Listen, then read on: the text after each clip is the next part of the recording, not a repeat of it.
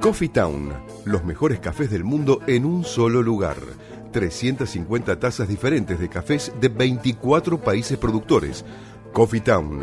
Disfruta la experiencia en nuestros locales del Mercado de San Telmo, Bolívar 976 y de Plaza Serrano, Jorge Luis Borges 1660. Coffee Town. Venía a experimentar el verdadero café de especialidad. Renacer Turismo. Simplemente distintos. Venta de paquetes turísticos, salidas grupales e individuales, viajes nacionales e internacionales, pasajes aéreos y terrestres, cruceros, contratación de micros. Del Valle Iberlucea 2913, piso 2, departamento A, Lanús. Teléfonos 21 22 57 55 o al celular 11 63 53 37 03. Email ventas arroba renacerturismo.com.ar Tu alimentación es un conjunto de hábitos. ANS Orgánico.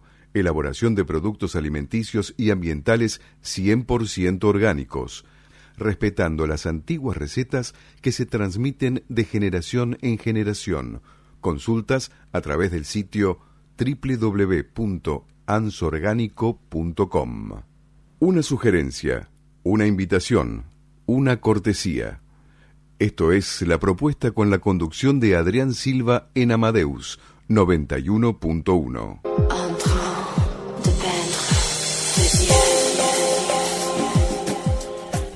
Muy buenas tardes y muy buenas noches. Buenas noches ya. Claro. Hola, hola. Buenas noches a todos las los 20 oyentes. horas. Sí, muchos ahí me están mandando mensajes. ¿Qué pasó con el programa? No, cambiamos de horarios. Tienen que mirar las redes sociales porque hemos dicho que estábamos de 20 a 22. Así que bueno. A veces Terminaron con- las vacaciones, terminó el veranito y volvemos a las 20 horas. Empezamos marzo. Y lindo horario. Empezamos marzo, ahí estamos. Así que, con todo, bueno, ¿eh? con todo, Con sí, todo, por vamos. supuesto. Eh, así que, bueno, hoy vamos a tener muchos bloques. En el primer bloque, a la licenciada Susana Racinski, que nos hablará sobre cómo mejorar y modificar los vínculos. En el segundo bloque estará la docente hospitalaria Ángela Desiderio, que nos cuenta cómo es el rol del docente hospitalario, toda su prepara- preparación y, actual, y actualidad de su trabajo. En el tercer bloque, desde Río Negro, nos comunicaremos con la licenciada Nora Barda, pero como vamos a hacer un paso de bloques, vamos a estar con la licenciada eh, Silvia Sejevich, que nos va a hablar en un bloque la alegría de vivir. ¿sí? Perfecto, muy bien. Después sí vamos a estar con Nora Barda, que nos vas a hablar de las proteínas, de las peras y manzanas. Y el rol de las mujeres en el campo de investigación, dado que ella también es una investigadora del INTI y del INTA, más que nada del INTI y INTA, y hoy trabaja para las normas ISO y, y otras este, normas IRAM para Normas IRAM. el país y para el mundo. Y después vamos a estar con un bloque nuevo que es el espacio perfectamente imperfecto con la enfermera y psicóloga social Irene Mónica Campo. En el sexto bloque, Turismo Renacer, acá con Lili Natale. Lili. Y bueno, y después, en el, cerrando ya el programa, en el bloque con Sui Retro, con Juan José y Kimei, le mandamos un, muchos cariños. Que ahí se que reponga se prontito, re- ¿eh? Que nos- mucho. recupere. Exacto. Así que bueno, y ahora vamos a comenzar, ¿no? Toda la cartelera y la guía de espectáculos. Y bueno, el equipo, Patria Amado, Carolina Buenas noches. Sanlío, Hola, Ricardo Caro. Piñero, Hola, Karina Ahí está Alonso. saludando. Así que bueno, comenzamos con la cartelera. Bueno, vamos a comenzar con la cartelera. Tenemos una semana cortita, ¿eh? Empezamos eh, el miércoles la semana. Así es. Así que terminamos los carnavales y ahora empezaron las clases. Y va- eh, tenemos eh, para el sábado 9 de 15 a 23 Mercadillo Medieval en San Telmo. Comidas, artesanías, danzas típicas. En Perú 676. Eh, Capital Federal, la entrada sale 30 pesos nada más. Sábado 9, 17 horas, la agrupación Capilla del Sol abre el ciclo de intérpretes argentinos del Teatro Colón. Capilla del Sol es un grupo de cantantes e instrumentistas especializados en estilos. En el Teatro Colón la entrada es gratuita. El sábado 9, 22 horas, danzas irlandesas y bandas en vivo en el auditorio Amia, Pasteur 633, gratis con inscripción previa en la página de la Amia. Para el sábado 9, 20 horas, espectáculo Mujeres por Mujeres, protagonistas Marilu Marini y Leonor Manso, en el Centro Cultural Kirchner, Centro Cultural Kirchner, y la entrada es gratuita. Para, para todos los sábados de marzo, trasnoche, en la trasnoche del cine Gaumont, se puede ver El Jardín de la Clase Media, que es una película argentina protagonizada por Eugenia Tobal y Luciano Cáceres. La entrada sale 30 pesos nada más. Sábado 9 y domingo 10, de 9 a 19, Feria del Productor al Consumidor. En la Facultad de Agronomía la entrada es gratuita. Sábados y domingos de marzo a las 20-30 horas, el planetario te invita a hacer observaciones telescópicas de la Luna, el Sol, planetas y estrellas. Esto sea, es en el planeta Galileo Galilei en Palermo y la entrada es gratuita domingo 10 desde las 11 de la mañana vuelve las ferias de mataderos, comidas regionales, artesanías argentinas, shows en vivo. Lisandro de la Torre y Avenida de los Corrales y la entrada es gratuita, por supuesto. Y el domingo 10 también a las 13.30 la asociación eh, Corcubión invita a su paella, eh, con la presencia de la Orquesta de los Peninsulares. Esto es en Juan Cruz, 1871, Vicente López. Y un gran saludo ahí a Martín Corripio que estuvo la semana pasada con su zanfona tocando en vivo. un gran abrazo que pertenece a, él, a, la agrupación también de la orquesta de, de Corcubión. Que van a estar ahí tocando ellos, ¿no? Muy bien. Así que, bueno, estamos en pre-conmemoración del Día de la Mujer. ¿Qué tenías para comentarnos? Bueno, eh, como todos saben, el, el, 8 de marzo se celebra el Día Internacional de la Mujer. Entonces yo traje acá unas, unas pequeñas datitos de los inventos que hicieron las mujeres. ¿eh? Entonces, ¿sabés qué inventaron las mujeres? Bueno, Letitia Gear en el año 1899 inventó la jeringa. El pañal descartable fue inventado por Marion Donovan. El corrector blanco fue inventado por una secretaria llamada Betty Mesville Graham. La heladera fue inventada en 1914 por Florence Parpart. El Wi-Fi fue inventado por Heidi Lamar. Era una mujer, ¿eh? Muy bien. La calefacción para automóviles fue inventada, patentada en 1893 por Margaret Wilcox. Y la calefacción central fue inventada también por una mujer, Alice Parker, en 1919. Eh, los botes salvavidas también fueron inventados por mujeres, chicas. María Betsley, en 1882. Las cámaras de seguridad también fueron inventadas en 1966 por María Van Britten Brown. ¿Y la cerveza?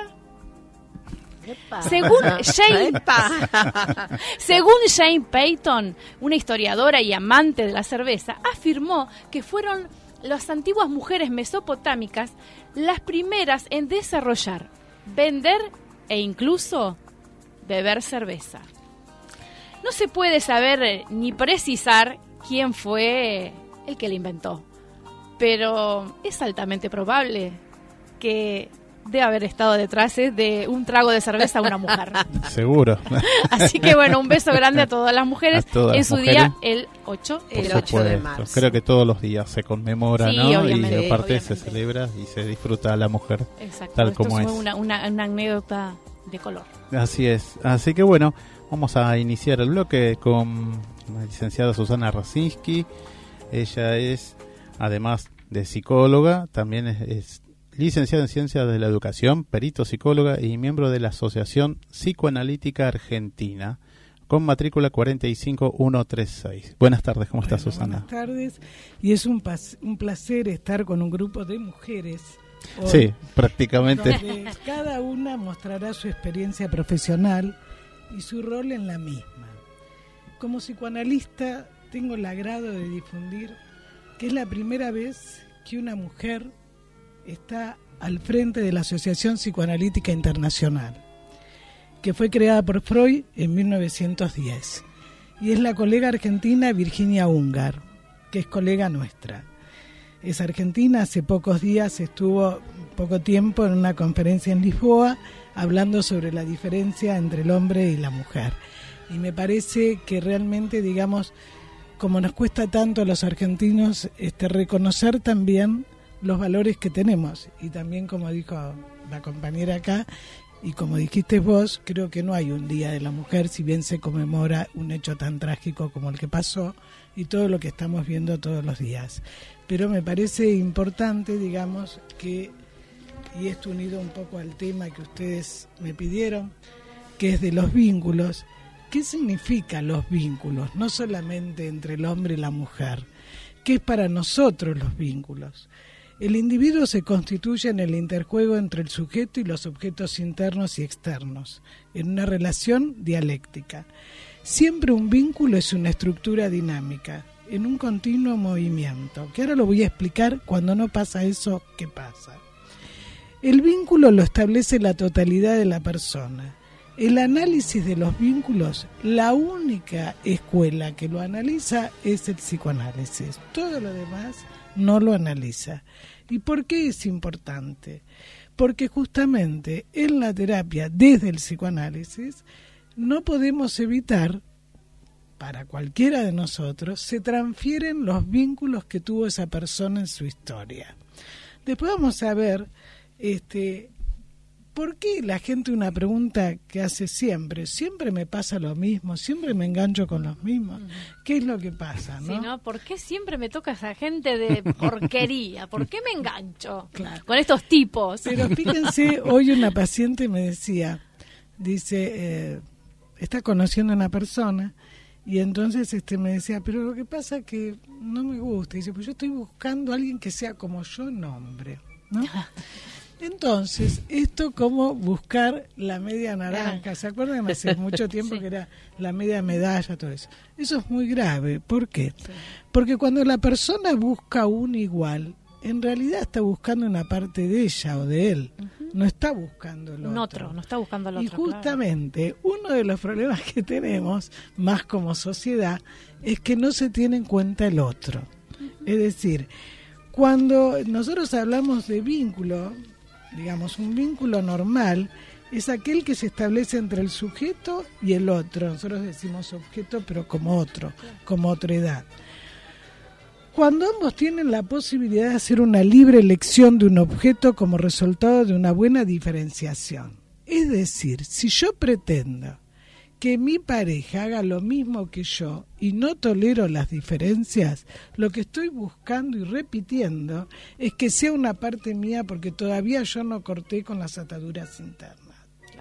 Y lo único que eso se ve es desde el psicoanálisis, no hay otra, porque todas estas terapias alternativas, después voy a hablar porque es interesante un trabajo que está haciendo un colega que es neurólogo y es eh, psicoanalista, una investigación para que vean cómo se van uniendo las neurociencias con el psicoanálisis, ¿no? Porque uno de los primeros, el primero en realidad, artículo de Freud en 1895, que lo tenía guardadito porque le daba vergüenza, él era neurólogo, era proyecto para neurólogos, el primer artículo. Y esto también toman las neurociencias. ¿Pero por qué? Porque también se han dado cuenta, y esto va a los vínculos, que justamente si no hay una experiencia afectiva, no hay vínculo. Entonces, si yo doy medicación, ¿se acuerdan que la otra vez cuando estuve hablamos de los autocalmantes?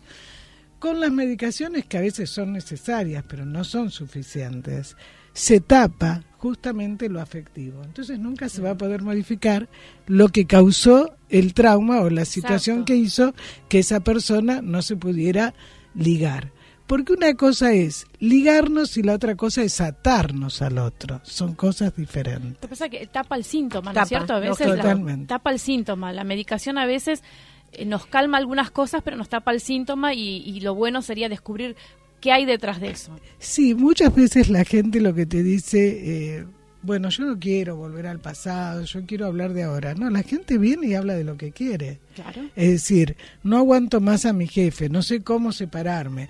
Mira, te traigo a mi hijo porque no sé, a ver qué puedes hacer porque yo no lo aguanto. ¿Sí? Sí, sí, sí. Entonces, a ver, no es que tenga que hablar. El tema es, ¿por qué siempre elige lo mismo? Es decir, ¿qué es lo que pasa? ¿Siempre es la culpa del otro? Vieron que estamos acostumbrados, porque acá en nuestro país y como sociedad, en este momento internacional, eh, que digamos son grupos de poder, lo que no se habla es del poder, que a veces se compite en el vínculo. Entonces, si yo no tiene sentido que yo esté acá si no están los oyentes y si no están ustedes. Es así. el vínculo es, un acto de ida y vuelta, ¿no? Uno que escucha y otro que, habla. Claro, y así. pero el tema, ¿sabes cuál es? Cuando también por parte, digamos, de eh, cuando el terapeuta no hace terapia, no supervisa, no se forma, y a veces insiste en que el paciente hable de determinadas cosas y le impone determinadas cosas. Entonces no es un vínculo justamente donde se tiene en cuenta al otro. Es decir, uno tiene que guiarse por donde el paciente te va dejando. Exacto, sí, sí, sí. Eh, el vínculo se establece con la totalidad de la persona. Es decir, lo que ocurre, digamos, que cuando no ha habido una experiencia placentera, no se puede producir el vínculo.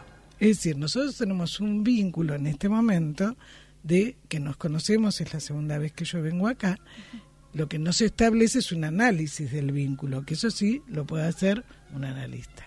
El tema cuál es? Que en este momento los vínculos que se hacen, ¿no es cierto?, son muy efímeros, son muy superficiales. superficiales donde de alguna manera, hace dos semanas, en el diario La Nación, salió un artículo de justamente de lo que estaba pasando con los vínculos no solo en Japón, también acá a raíz de las mascotas robóticas. sí. Donde ya hace tiempo había, ¿no? ¿Te acordás que había un, eh, los, cómo se llamaban esos jueguitos? Los, eh, sí, sí. sí, que se le hacen de entierro y todo. pero bueno, eh, el tema cuál es, digamos, cuando la persona necesita, el otro día un paciente describió cómo el, el celular lo acompañaba. Hizo una descripción perfecta. No ocupa lugar, me lo lleva a todas partes, no me cuestiona. Perfecto. Entonces el tema es, no es que uno esté en contra justamente de, la, tecnología. El tema es cuando eso sustituye el afecto. Yo dije recién, los vínculos se hacen a partir de una experiencia afectiva.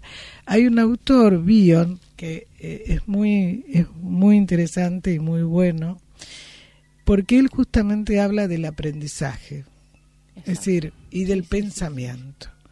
¿Por qué no podemos pensar? Piensen en nuestro país, parece que nadie piensa, ¿no? O sea, es como que se repiten las cosas. Entonces, ¿por qué se repiten los vínculos? ¿Qué es lo que se repite? ¿A alguien le interesa al otro? ¿O le interesa ver quién se lleva más poder económico? Entonces, el tema cuál es, ¿no es cierto? Que esto surge desde la crianza, surge desde la educación es decir, donde justamente si el chico no tiene una experiencia afectiva que surge de los primeros meses adecuada, no va a poder aprender. Nosotros como país, fíjense que hay un programa que se llama Terapia y que dice, bueno, el paciente es la Argentina. Claro, Donde de alguna manera es lo malo y lo bueno, no se tolera la frustración. Entonces, en un vínculo, fundamentalmente, uno tiene que tolerar las heridas del narcisismo. Si a mí me gusta comer pescado y al otro le gusta comer pizza, yo tengo que tolerar eso y vayamos a un lugar donde se puedan comer las, dos, cosas. Pero yo no puedo obligar al otro a que coma como yo. Porque entonces estoy repitiendo como esas mamás que dicen, van con el chico al restaurante y le dicen, ¿qué va a pedir? Y pide la mamá por el chico. Ese chico tiene 40, 50 años y pasa siempre por la casa de la mamá. Y tiene un montón de situaciones a nivel sexual. Porque no cortó con esa atadura. No es que la culpa siempre es de la madre, a ver, ¿no? Porque vamos a aclarar esto. El tema es qué se tiene en cuenta en un vínculo. El otro día una mamá me decía, yo no puedo decirte que yo no tengo el vacío del nido porque él se fue, pero yo quiero que él haga todo lo que él quiera, que sea libre. Entonces esos dobles mensajes enloquecen a la persona.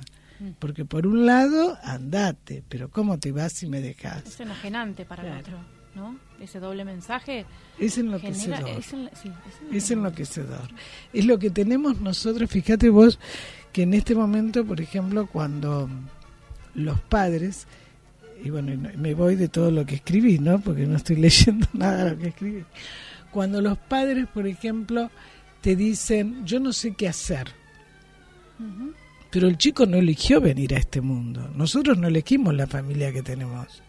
Por eso es importante poder analizar los vínculos para no repetir lo que no nos gustó de nuestra familia. Si no, seguimos repitiendo.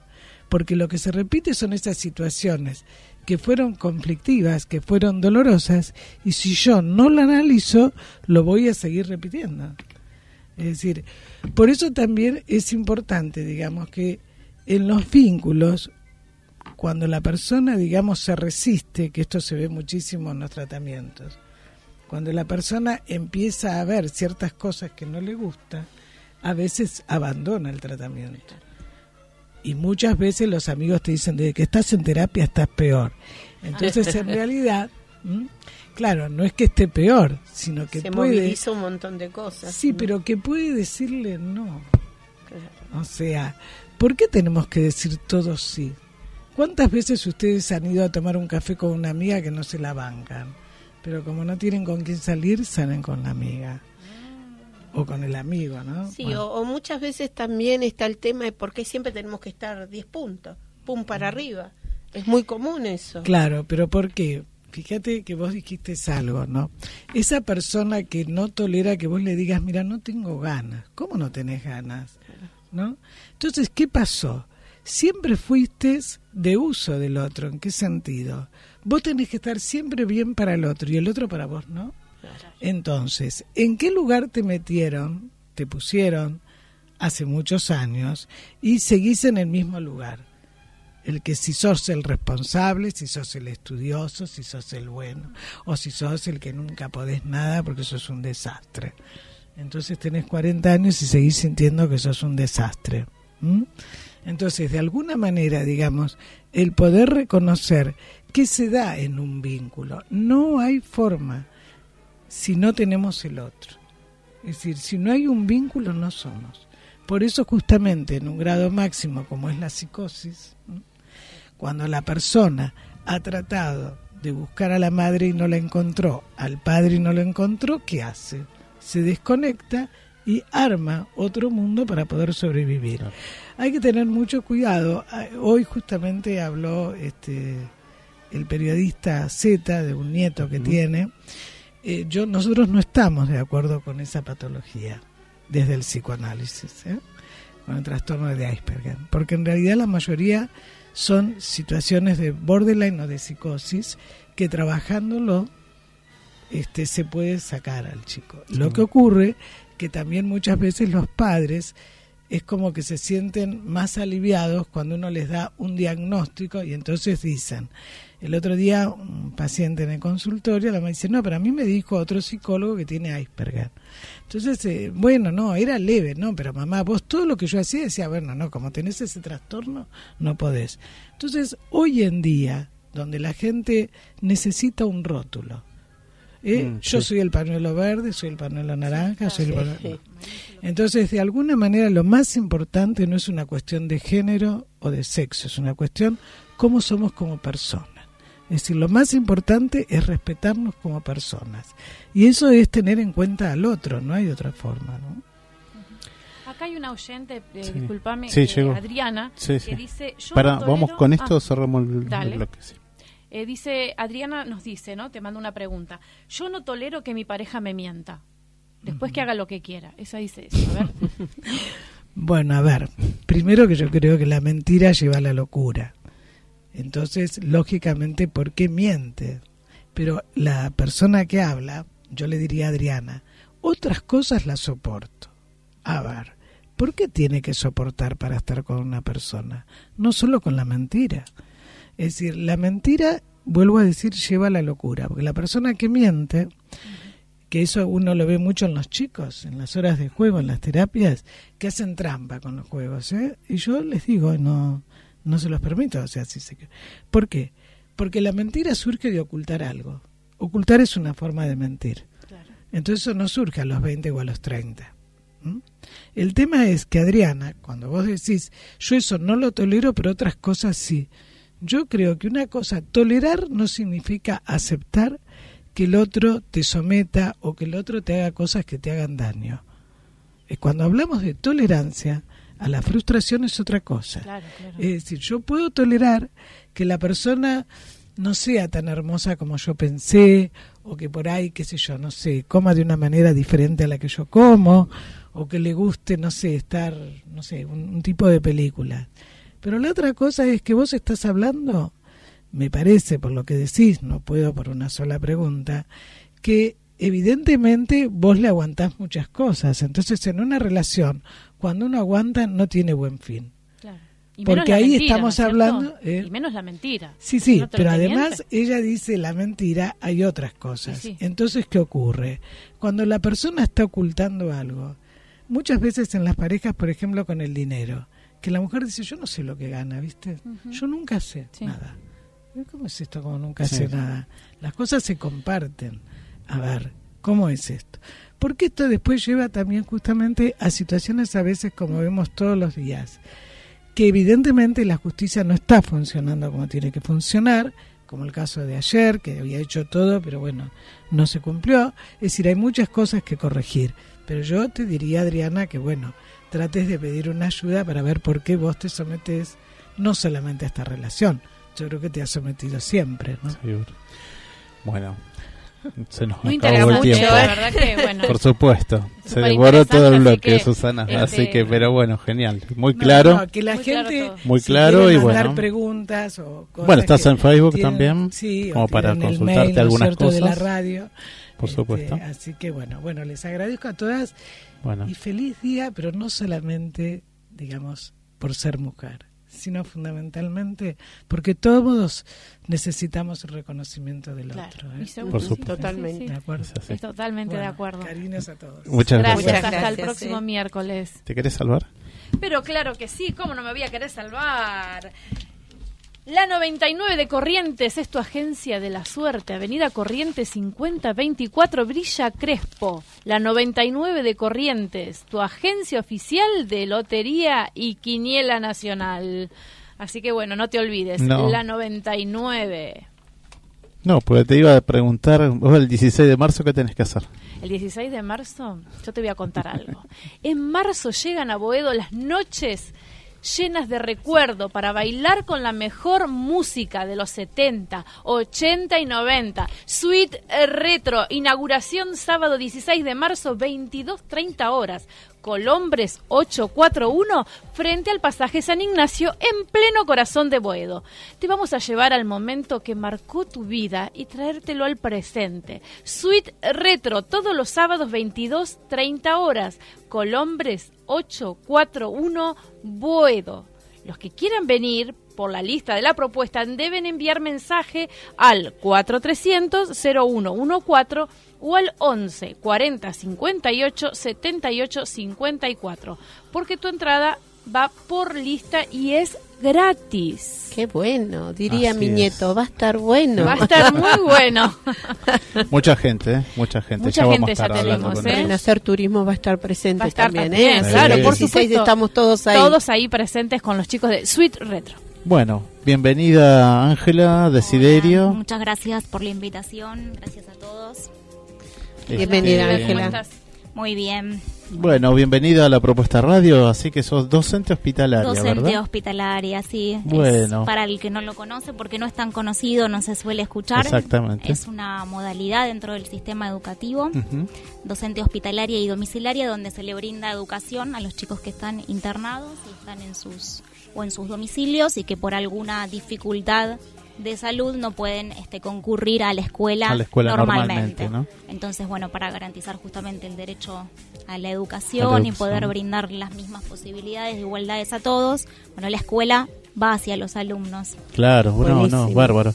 Eso, bueno, y, eh, contanos con- de cómo fue que comenzaste y te decidiste a trabajar en esto. ¿no? Es eh, la primera vez que escuché hablar de, de la educación hospitalaria fue en el profesorado. Yo me recibí hace 10 años y bueno, y estudiando el estatuto docente, alguna profesora nombró que estaba la posibilidad de esta modalidad. Pero bueno, es una modalidad que, que inhibe un poco porque uno dice, bueno, qué, fuerte estar ahí. Entonces dije, yo me dije, algún día me gustaría estar, este, pero bueno, comencé como es- maestra de primaria común, trabajé ocho años en la educación de, de nivel primario y en el 2016 eh, yo siempre fui como, eh, me impresionó mucho la sangre, los hospitales, Ah. la enfermedad y bueno, en 2016 eh, pasamos una situación familiar compleja donde, bueno, de repente mi mamá de un segundo para el otro se enferma mal de un tumor de páncreas. a la vez mi abuelo, mi papá también tuvo que ser intervenido por una operación de cadera. Fue un año donde creo que estuve, no sé, cinco meses internada en un hospital con familiares y en una situación muy crítica, sobre todo la de mi mamá, que por suerte, bueno, este, salió todo bien, pero a partir de ahí eh, yo me dije, creo, creo que me fortaleció mucho en, en mis debilidades y me dije, bueno, yo quiero este, enseñar dentro de un ámbito hospitalario y hospitalario, o sea, ¿no? devolverle a la vida todo lo que me dio este, en este tiempo y, y, y, bueno, eso fue como el empujón y bueno, en el 2017 comencé en el Hospital Gutiérrez, una suplencia corta que después terminó siendo más larga y me acuerdo que cuando arranqué eh, una maestra me dijo, bueno, esto es así, es amor o rechazo, me dice, o mañana renunciás Sí, sí, sí. O seguís. o te Muy duro, ¿no? de, de la tarea y me enamoré sí. de la tarea. Es una tarea dura, ¿no? Es una tarea difícil, pero a la vez Sí. eh, es súper gratificante. Sí, sí, sí, eso O sea, sí, yo encontré seguro. mi lugar en la docencia dentro de- del hospital. O sea, yo me voy plena, más allá de que sí, por supuesto, es, es duro. ¿Es superadora? porque, eh, para mí, yo creo que sí, a mí me ayudó mucho en mi rol como docente y en la vida, porque también aprendes eh, a valorar la vida eh, desde otro lugar. Claro. Realmente lo que cuando uno pasa una situación crítica, sobre todo de salud, eh, te das cuenta que un montón de cosas por las que vos este, corrías o te desvivías realmente son superfluas Totalmente, y sí. que no son elementales. Claro. Y en Sí, el sí, hospital sí. se vive todos los días. Todos Sí. los días y a Sí, cada sí, sí. rato. ¿Cómo llegas este al chico, al alumno? Nosotros, en la escuela hospitalaria es una, escue- una escuelita, una sede que está dentro del hospital. Son tres Ah, hospitales bien. los que funcionan eh, como escuelas hospitalarias. Son los hospitales de niños, el hospital Ricardo Gutiérrez, el Garrahan y el Elizalde. Y después hay dos escuelas domiciliarias eh, en la capital federal. Son cinco escuelas en total de esta modalidad. Nosotros llegamos, como es nuestro día normal, preguntás, de Claro, trabajo, claro. llegamos al hospital, firmamos como todo maestro nuestro libro de firmas, eh, agarramos nuestro bolso lleno de diferentes recursos porque lo mágico de la tarea es que nunca sabemos con qué niño nos vamos a encontrar y qué dificultad puede tener. Más allá de que hay niños de largo tratamiento, los que, bueno, eh, están todo el año con nosotros porque tienen enfermedades un poco más complejas, también pasa que hay muchos niños de corto tratamiento que están una semana, tres días y esos niños también reciben clase, por supuesto. Ah, claro. Para no perderse, ¿no? Eh, Exacto, para no perderse el- eh, la continuidad, la trayectoria escolar. Eh, entonces, lo, lo- lo bueno de la tarea o lo, lo más innovador es que vos nunca sabes con qué niño te vas a Entonces, llevamos una bolsa llena de cosas con diferentes recursos Claro, aparte pues, te pueden tomar chiquitos de primeros, de segundo, de todas las sea, edades. Y bueno, Sí, o ese que no día saben que- leer, que no saben escribir, que no pueden escribir porque Claro. tienen una vía, porque tienen la mano hinchada, por lo que fuera.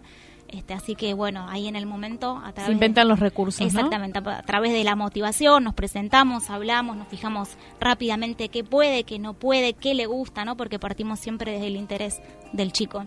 Ángela, y a ver, eh, como para que lo puedas explicar, Sí. eh, el chico, bueno, no todos, por ejemplo, los chicos que están en un hospital viven en Capital Federal. Le damos sí, exactamente. Vienen del conurbano, Claro. de, de- de provincias. Claro, Hoy claro. estuve con alumnos de Entre Ríos, de, de toda la Argentina que son derivados en situación de emergencia al hospital de niños. Claro. Y nosotros le damos clase a todos los niños. Cuando el niño está 15 días o más en el hospital, que ya vamos preguntándole a los, a los médicos y nos van diciendo que es un niño de largo tratamiento, nos comunicamos con la escuela en la que el niño está Ah, inscripto. eso, eso es lo que quería. Eh, le contamos que está recibiendo clases de la escuela hospitalaria, los, la, la conducción de la escuela, los maestros nos mandan los contenidos para que haya toda una, una coherencia también pedagógica y una continuidad pedagógica con ese niño, Claro. con la, con la escuela en la que dejó de, que dejó de Exacto. asistir. Y eso lo ayuda mucho porque cuando nos acercamos al chico le dijimos, bueno, ya hablamos con tu escuela, hablamos con tu maestra, lo vuelve a llevar a esa normalidad y a esa cotidianidad que perdió. Claro, Claro, sí, sí, sí, que, que le Y digas, bueno, y me vuelve de vuelta, ¿no? Una energía más. Por supuesto, es, sí, es que algo no se está perdiendo este, completamente motivador, es proyectarse sí. A, a la vida, Sí, sí, ¿no? sí. proyectar a la vida. ¿Qué Lógico. cantidad de chiquitos atendés por día? eh, ¿Das clases? Eso varía, pero es un promedio de más o menos cuatro por día. Claro. Entre tres y cuatro, porque bueno, también lo que tiene la modalidad es que en el transcurso de las clases van surgiendo interrupciones propias del ámbito hospitalario. claro, Entra una lógico. enfermera a dar una medicación o el niño no se siente bien o viene una visita que por ahí no lo veía hace mucho. Entonces e- Claro. eso lo super respetamos, sí, sí, nos sí. corremos, y se- bueno, se termina la clase ahí, o pasamos al ratito. ¿Y cuántos docentes, por ejemplo? Somos, eh, y somos, El equipo. bueno, en nuestra escuela somos nueve maestros de grado, hay cuatro maestros de nivel inicial, también es- escuela de secundaria, escuela media, y después curriculares, tenemos profes de música, de plástica, eh, de tecnología, somos un montón, no te sabría decir el plantel, qué bueno. el- la, la post de la escuela, no, pero somos Mirá, muchísimos. buenísimo. Sí, porque el chico además de recibir clases, digamos, de, de- de la escuela propiamente, de- recibe curriculares, van los maestros de música. Qué lindo, qué lindo. La, la interacción con los padres y también Sí. con la escuela misma, con el contenido educativo, Sí. ¿qué tal se trabaja? No, muy bien. Los padres súper agradecidos.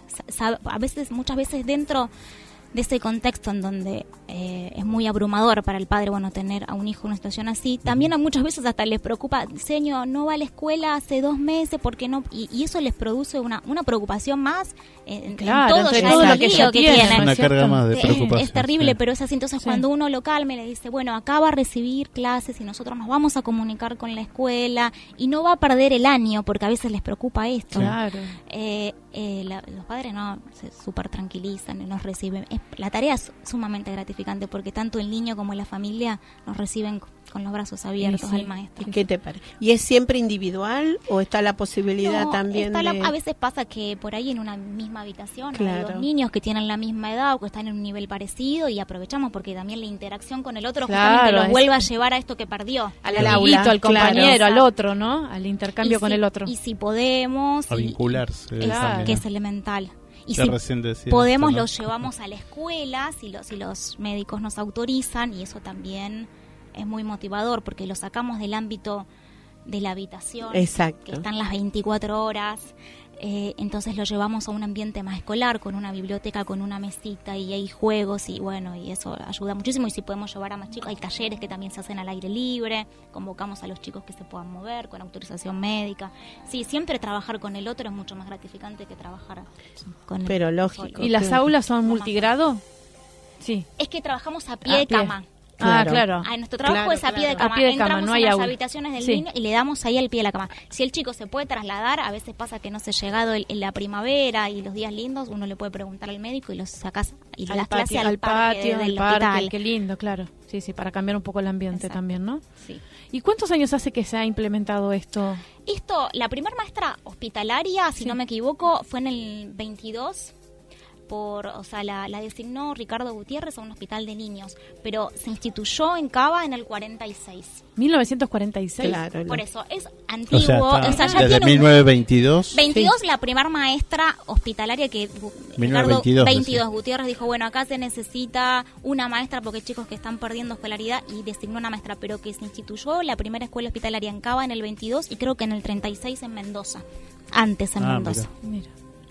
Tiene sus años, por eso digo que tiene sus años y sin embargo hay mucha gente que no conoce esta No, no, no, modalidad. no, Claro, realmente lógico. pensé que era mucho saberlo. más nuevo. Quizás no, no. hay poca información. de- Sí. Quizás la gente que está obviamente con estas situaciones, ¿no? Obviamente Claro, hospitalarias y eso se enteran. Pero fuera de eso de ámbito, ¿no? Así, hace poco también estuvo una chica que hace cuentacuentos acá en Casa Cuna. Este, no me acuerdo ahora el nombre. Sí, se me yo fue. tampoco se me fue Pero bueno, este, y ella hace esos talleres de lectura, hace que los chicos Bueno, en lean y todo eso. hay otra, hay otra, está la otra escuela hospitalaria, por ahí pertenece Claro. ahí. No, Sí, ellos ¿o lo no? que hacen es una Ah, organización que Ah. se dedican a eso, ¿no? Pero eso también Son hace cuentacuentos, obviamente cuentacuentos, ellos, sí. este y bueno, eh, Alejandra se llama la chica y este y a- Alejandra Allende. Ahí me acuerdo. ¿Ustedes también tienen interacción con esos talleres? ¿Pueden tener interacciones con esos talleres? Con los talleres por fuera de la escuela, Sí. a veces se trabaja en equipo con otras propuestas dentro del hospital, sí, sí. O sea, así como estos talleres que Sí. funcionan en Casa Cuna, Garrahan y, sí, y sí, se ¿no? puede tener como interacción o se puede armar algún proyecto en conjunto. Sí. Ay, ¿a qué- ¿Hace cuántos años estás haciendo? Yo hace dos años, soy novata en Ah, el tema. En el 2017 arranqué, tuve todo 2017, 2018 y este es mi tercer año en el Gutiérrez. Y Ángela, si algún docente quiere anotarse o cómo es que ¿O cómo se- es por concurso? Eh, ¿Cómo es? cualquier docente de nivel primario, de nivel inicial o de media, puede inscribirse. Eh, pertenece, uno se inscribe en, en lo que sería educación especial. Esto es el escalafón A. No se necesita ningún requerimiento para comenzar a, tra- a trabajar, para hacer suplencias. Y si uno quiere eh, titularizar, hacer ingreso en, en- en el cargo, eh, es necesario hacer un curso eh, de escuela de maestros que dura un año. Bien, bien.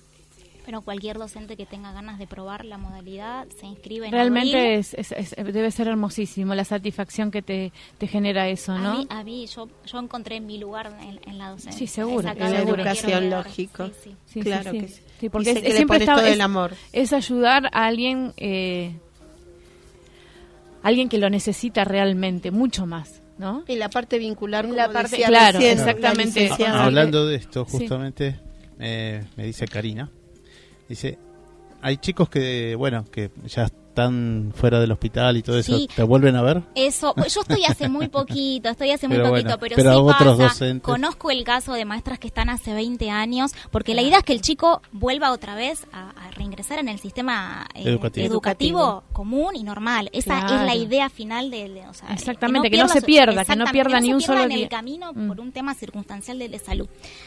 Eh, y conozco casos donde, bueno, hay maestra Inés Bulacio, que es muy conocida, ha ganado un premio internacional por su labor porque tiene una radio dentro del hospital, Radio Ah, mirá, Gutiérrez. Radio la- Gutiérrez, Ah, claro, sí. bueno, ella trabaja con los chicos en una radio cada 15 días y bueno, que bajan los chicos de las habitaciones a la radio en vivo. Ay, bueno, qué yo- fantástico. es increíble. Bueno, ella, bueno, que está hace muchos años, a- tiene alumnos que ya estaban en el CBC, por ejemplo, que fue invitado el otro día a la radio el año pasado. Qué bueno. Así que Qué- sí, qué- qué- sí, qué- soy qué el- lindo, el, ¿no? el chico le queda una huella de por vida. Y claro. ¿Le querés mandar sí, saluditos a alguien? Le mando un saludo a todo el Hospital Gutiérrez y a, Y a todos los alumnitos. Exacto, a todos los niños. Hoy, hoy, actualmente, ¿qué cantidad de chicos tenés? eh, Hoy fue el primer día de clases. Claro. Eh, Claro. Así que pasamos para explicar, porque muchos no conocen la modalidad, pasamos Claro. por las habitaciones a contarles que el primer día de, de- de escuela y hoy había un promedio de más o menos, cada, yo, mis alumnos más o menos entre 7 y 8 había. Ajá. Mira, qué bueno. Y este, bueno, la verdad que un gusto de tenerte a- acá y bueno, que hayas contado todo esto porque sí, sí, así realmente como muy interesante y creo que mucha, mucho, hay más mucho el público hay no muchas lo mujeres sabía. trabajando con, eh, como docente en los hospitales o es mixto? Eh, no, somos, es mixto, eh, predomina sí. en la docencia, predomina Claro. la mujer, las La mujeres, mujer, claro. pero sí tenemos profe de música, de plástica varones y eh, está variado. Está bueno, está bueno. Sí, sí, sí, sí. Bueno. muchas gracias. Muchísimas gracias. gracias, Muchas gracias, Ángela, y un gran cariño a toda la A todos los chicos, bueno, un beso grande de la propuesta. Muchas gracias, gracias a ustedes. Gracias vos. Hasta luego. Un besito. Coffee Town, los mejores cafés del mundo en un solo lugar. 350 tazas diferentes de cafés de 24 países productores. Coffee Town, disfruta la experiencia en nuestros locales del Mercado de San Telmo, Bolívar 976 y de Plaza Serrano, Jorge Luis Borges 1660. Coffee Town, venía a experimentar el verdadero café de especialidad. Renacer Turismo. Simplemente distintos. Venta de paquetes turísticos, salidas grupales e individuales, viajes nacionales e internacionales, pasajes aéreos y terrestres, cruceros, contratación de micros. Del Valle Iberlucea 2913, piso 2, departamento A, Lanús. Teléfonos 21 22 57 55 o al celular 11 63 53 37 03. Email ventas arroba renacerturismo.com.ar Tu alimentación es un conjunto de hábitos. ANS Orgánico. Elaboración de productos alimenticios y ambientales 100% orgánicos. Respetando las antiguas recetas que se transmiten de generación en generación. Consultas a través del sitio www.ansorgánico.com. Bueno, eh, hemos vuelto y acá estamos con el bloque de La Alegría de Vivir con la licenciada Silvia Sejevich, en matrícula 91559. ¿Qué tal? Buenas tardes, ¿cómo buenas estás? tardes, muy buenas tardes. Muy este, lindo, muy Adrián. lindo esto, ¿no? La alegría de vivir. Sí, bueno, ahora lo desarrollo. Realmente escuchando este también a Ángela, me pareció me pareció muy interesante y pensé en la alegría de vivir. Por Eh, supuesto. eh, que pensé en la alegría de vivir de de Ángela, que es una jovencita, parece mucho más joven, porque ya tiene como 10 años, ¿viste? Yo pensé que era mucho más jovencita, pero se ve que tiene experiencia y escuchándola a ella, la verdad, eh, y ahora voy a hablar de esto, porque ¿qué es la alegría de vivir? Pero antes de esto quería también comentar que me encantó también lo que planteó la psicoanalista Susana Rasinski. Me pareció muy interesante todo lo que ella planteó. Entonces, bueno, quería también saludar a los oyentes, buenas noches y también agradecer por los comentarios que mandaron a la radio la semana pasada, que muy buenos, por la pequeña partecita que a mí me toca. Sí, bueno, Pero pues. entonces quería agradecer. Este, y también quería aclarar otra cuestión por algo que justamente una, una oyente hizo un comentario de que ella no sabía que yo o que vos me invitabas a, participar. Entonces yo quería aclarar, eh, porque posiblemente el primer día que me presenté, que hará tres miércoles anteriores, yo hice mi presentación, cómo es que llegué a la radio, a esta radio, y en realidad mi interés era decir que yo justamente estoy en Radio Amadeus, en la propuesta, porque yo cuento con una propuesta, no es que Adrián me vino a, a, invitar, sino que era mi deseo de estar en la radio y presentar justamente y hablar sobre el psicoanálisis, que es algo que es este lo que yo me vengo escuchando hace muchos años diciendo que es una de las mejores cosas que me pasaron en la vida. Entonces, que quiero transmitir esto. Y entonces le agradezco a Adrián eh, Vila el que haya aceptado mi propuesta. Bueno, bueno. Entonces quería hacer este comentario Bueno. que me pa- a mí para mí es importante. No, todo es importante, además del, de- de- del agradecimiento también. Así que bueno, que estés acá. Y bueno, Ah, bueno, entonces vamos este a comenzar. Yo también tomé algunas cuestiones de la semana pasada, porque yo ya empecé hablando del, del drama de los ricos. Este, mm, eh, bueno, entonces quería plantear esto de que voy a estar todos los miércoles y también quería agregar otra cosa a los oyentes, que si tienen ganas de algún tema, que lo planteen y que eh, lo planteen y que si yo puedo desarrollarlo, lo voy a desarrollar sí, sí, tal cual. pero que lo eh, será para la semana que viene. Bueno, entonces cuando yo eh, hablé de el drama de los ricos y también se articula porque hoy era también, además de la alegría de vivir, era sobre la delincuencia que yo quería hablar. Entonces yo encontré que hay un punto en común entre la alegría, un punto en común entre la delincuencia y eh, el drama de los ricos.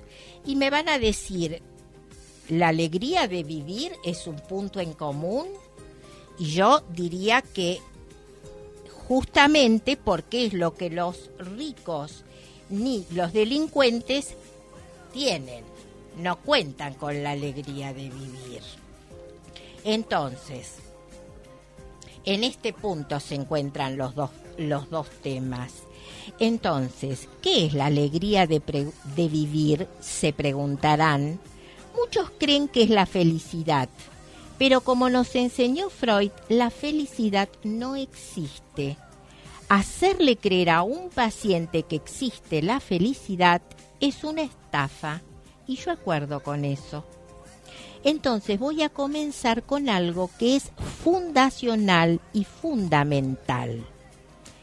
Cuando un niño nace, desde que entra al mundo, ya cuenta con una deuda simbólica para toda la vida, una deuda con sus padres. De justamente la deuda es por la vida que le otorgaron. Entonces, en el campo del psicoanálisis se la llama deuda simbólica. Y como es una deuda, hay que pagarla. Ustedes se preguntarán, ¿y cómo se paga esta deuda? Justamente no es con dinero, porque es una deuda simbólica. ¿Cómo se paga esta deuda o cómo se les paga a los padres? viviendo, creciendo, jugando, estudiando, trabajando y sosteniendo la vida con los propios recursos. Por eso es una deuda simbólica. Si estos pasos se van cumpliendo de la forma que sea, el sujeto cuenta con la alegría de vivir, pues a medida que va creciendo, le van surgiendo proyectos a alcanzar, es decir, que cuenta con un motor. Es decir, que la alegría de, vivir está acompañada por la carencia, por algo que falta y que es un proyecto en la vida, que no se tiene cuando recién se nace, se va construyendo. Entonces, el producto que surge de esto que hacemos los hijos en relación a nuestros padres es ser digno, ser digno en la vida. Y ustedes me podrán decir, pero esto para llevar adelante es muy difícil. Y yo les diría que no es así. Es, es esto hay que tenerlo en la cabeza. Los padres que tienen que transmitirlo a los hijos. Porque ya ven como la semana pasada, al día siguiente de mi presentación en la radio, apareció una, entrevista que le hicieron a un jugador de fútbol, Batistuta. Un jugador de fútbol, Batistuta, no un profesional, no un científico. Y sin embargo, un periodista le preguntó, ¿por qué manda a su hijo a trabajar a una fotocopiadora si usted es millonario? ¿Qué es usted un miserable? Y él le respondió, no solo, no solo él trabaja en una fotocopiadora, sino que él estudia. Porque a mí lo que me interesa no es la herencia del dinero, ni que tenga todo, sino lo que a mí me interesa es que herede ser un hombre digno. Entonces, que trabaje y se compre sus cosas como hice yo. Y eso produce una alegría de vivir. Entonces, por eso decía que es cuestión de tener esta idea en la cabeza. Los padres, los que traen hijos al mundo, y transmitirles esto a los hijos, porque por otro lado tenemos otros ejemplos de familiares adinerados que le dan todo a los hijos, no les falta nada y no cuentan con el motor para vivir. Entonces, estos chicos, como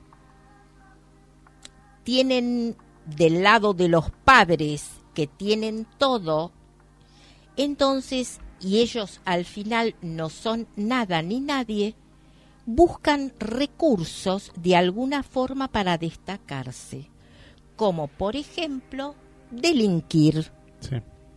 Entonces ahora se los ve en la televisión, en las radios, por todos lados. Eh, por eso me parecía muy importante esto de ¿Qué es la alegría de vivir? ¿Cómo se llega a la alegría de vivir? Y ahora voy a tomar, porque pensé que no iba a tener muy, bueno, tengo poquito tiempo, porque dejé un poquito más, la semana que viene voy a hablar sobre la delincuencia y sobre em, la pobreza. Pero hoy tomé algo que ayer escuché de un periodista ¿Qué lleva a un ser humano, a un joven, a apuntarle con un revólver en la cabeza de un bebé? No sé si ustedes lo escucharon. Yo no, solo que lo escuché, que lo vi también. Vi la, el, Lamentablemente hay... Ah, eso fue ocurrió ayer en Morón, ¿no? A, él, a una chica, estaba la esposa embarazada y al no, bebé... No, solo en, la tenía en, en brazos, sí. sí. Sí, sí, sí, así con el arma. Y entonces él el periodista dice, pero ¿qué lleva a un ser humano a apuntarle con un revólver en la cabeza a un bebé.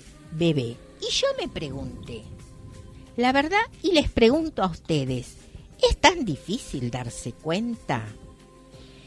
Tal vez sea horrible la respuesta, eso puede ser, pero es una verdad. ¿Cuál es la respuesta? Od- estos jóvenes odian la vida, odian a las embarazadas, odian a los abuelos, odian a todos los que puedan recordarle un nacimiento, porque no entran al mundo, a la vida por deseo y amor entre sus padres. No saben qué es eso, no saben lo que es el amor. Lo que sí saben que sus genitores negociaron con sus vidas. ¿Por qué digo esto? Porque entraron al mundo gracias a los planes que reciben sus genitores.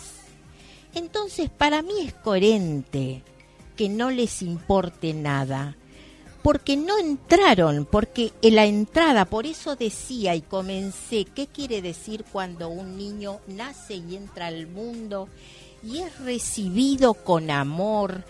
Tienen dónde instalarse, tienen una cama, tienen una habitación, tienen Tienen amor. tienen, Tienen y amor. tienen Fundamental. amor, que es fundamental. Los padres juegan con ellos. Y la semana que viene les voy a traer, no sé si ustedes escucharon, sobre eh, Mayra Arenas. Sí, ¿Escuchaste Sí, sí. vos? Sí, sí. Bueno, Es la chica que habló de la pobreza de la Sí, pobreza. de Bahía Blanca. Sí, sí. Exactamente. Y yo me, eh, cuando salió ese video, yo me mm, ocupé de buscar lo, dentro de lo posible entrevistas que esta jovencita tuvo, maravillosa, pero mara, pero no saben, no saben lo que tuvo que atravesar Claro, sí. pero ust- es que no, Tremendo. no te podés dar una idea. Sí, sí. Iba con su hermano, más allá de muchísimas cosas, pero que se te parte el alma. ¿Sabes qué levantaban de la calle? Los papelitos de los chocolatines. Para, chupar. olfa- no, para olfatearlos. Tremendo. ¿Escuchás algo así? Realmente. Se te parte el alma. Sí. Entonces, esta jovencita, creo yo, y su hermana, porque hoy, el año pasado, ella tiene 26 años, se pudo casar con un profesional de 30 años, em, está estudiando ciencias políticas, porque a ella le interesa Sí, este sí, sí. tema y quiere defenderlo en el Congreso, que me pareció Sí, bárbaro. me parece Y es una jovencita que también tuvo, por eso ella dice, yo también soy pobre, fui pobre, porque a los 13 años se embarazó y tiene un hijo Sí, tiene un hijito chiquito. de 11 Sí, años y dice, yo no quiero para mi hijo lo mismo que atravesé. Entonces yo me pregunto, por eso cuando este, este mm, periodista dice, pero ¿qué lleva a un, a un ser humano a apuntarle con un revólver en la cabeza a un bebé? Y es coherente. Cuando naciste en este tipo de hogares, donde no hubo amor ni deseo, era solo un intercambio, bueno, me das planes, me das dinero, es lo primero que captan. Claro. Son un objeto de intercambio. Claro. No tiene, entonces, ¿qué les importa matar a un bebé, a un abuelo o a cualquier ser humano? Hay un desprecio a la vida. Total, y si fueron despreciados cuando Sí, entraron tal a la vida. Ellos entraron despreciados a la vida Claro. y de esa manera se comportan ante la sociedad. Totalmente. Sí, pero ¿me podés explicar por qué la gente no se da cuenta? Porque no es el único periodista. Y que a veces dice- pienso que el otro no es, no somos tan empáticos a veces. A veces no nos, nos cuesta mucho ponernos en ese lugar y comprender, por ejemplo, yo he escuchado de esta chica Mayra que han dicho que, él- que era mentira todo lo que contó. Hubo gente que dijo eh, sí, y yo Claro, descreen. Bueno. descreen, ¿viste? Claro. Entonces es como que O la sociedad a veces es un poco empática. No, ¿Viste? Es apática, perdón, no es empática, es apática. Apática, Apática totalmente, bueno. ¿viste? Realmente. Realmente. Bueno, esto es lo que quería transmitir hoy. Muy claro. Será hasta la semana que viene y seguiré hablando sobre los pobres y los delincuentes. Bueno, muchas, Muchas gracias. gracias, Hasta la Silvia. semana que Hasta viene, la Silvia. que viene. Hasta luego. Gracias.